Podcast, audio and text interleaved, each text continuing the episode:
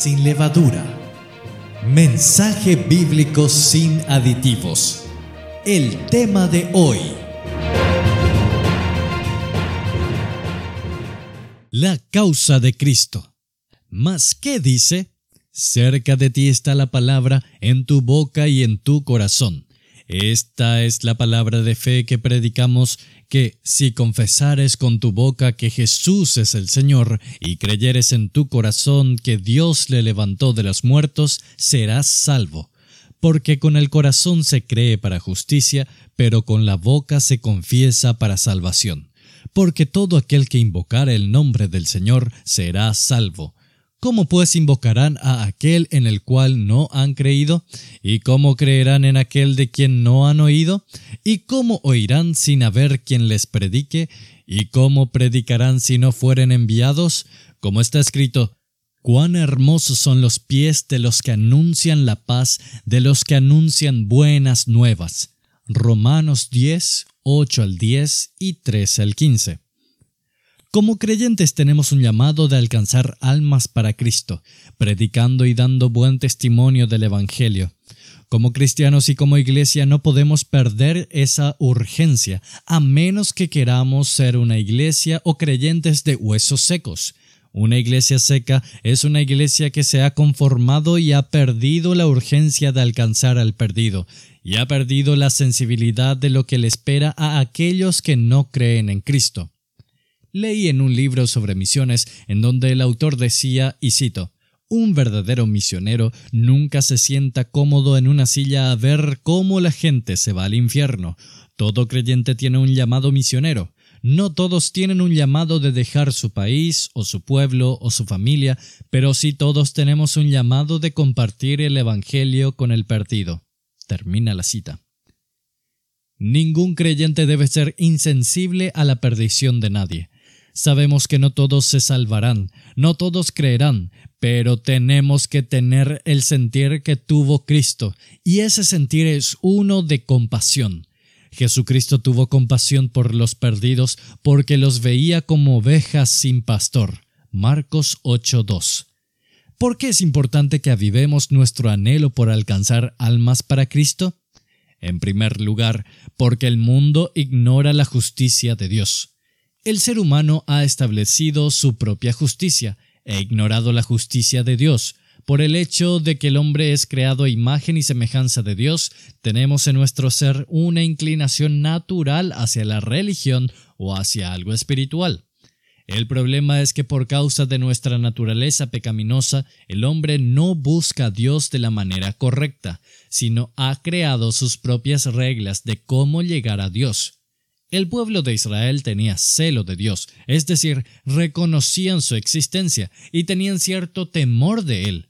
Asimismo, hay muchos hoy en día que reconocen que Dios existe, tienen cierto temor de él, pero ignoran lo que Dios ha dicho sobre cómo el hombre puede ser salvo. Dios es el autor de la salvación. Dios es sabio y perfecto que ha escrito las reglas del juego, y nosotros no tenemos el derecho de cambiar esas reglas.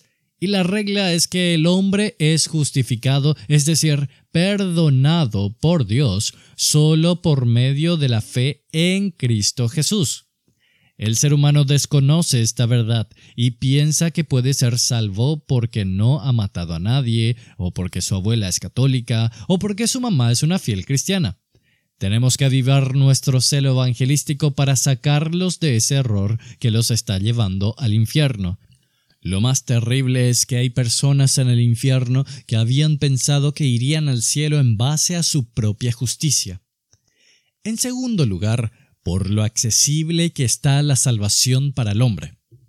El hombre natural ve que la salvación es algo muy difícil de alcanzar y que es un trabajo muy duro. Pablo cita Deuteronomio 30, 11 al 14, en donde Moisés anima al pueblo a recordar que Dios hará en ellos el trabajo difícil, que solamente ellos tenían que creer en Dios con todo su corazón. Aquí Pablo está diciendo que la salvación no está lejos para el hombre, sino está cercana. Está accesible, no hay que subir al cielo ni bajar al abismo para encontrarla. Ya el trabajo difícil Cristo lo hizo. El hombre piensa que la salvación es difícil de lograr y que ellos son incapaces de alcanzarla y nosotros, los creyentes, tenemos que decirles, ya Cristo hizo lo difícil, la salvación está cercana, está accesible y puedes obtenerla. ¿Cuán cerca está la salvación para el hombre? Tan cerca como creer.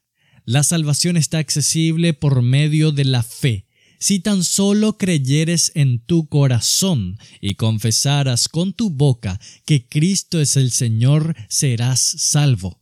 Esa fe en Cristo es una fe que nace del corazón, es sincera y genuina, no es meramente una fe intelectual, es una fe que nace de un corazón arrepentido y humillado ante Dios, que cree de todo corazón que Cristo es el Salvador.